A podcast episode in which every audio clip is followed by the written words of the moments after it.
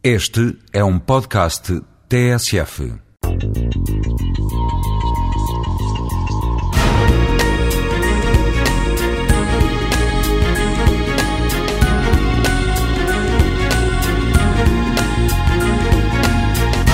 Pensemos o gênio.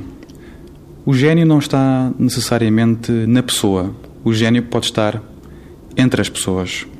E há dois exemplos que nos lembram disto.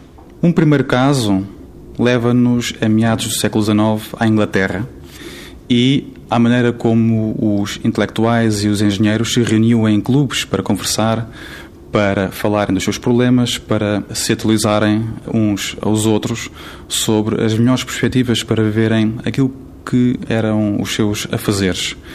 E muitas dessas sociedades, de clubes, ah, de cavalheiros, falavam sobre novas tecnologias, como por exemplo a tecnologia naval. E a Inglaterra era uma potência naval na altura.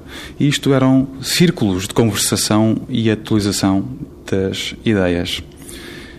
Um segundo exemplo parte também do navio.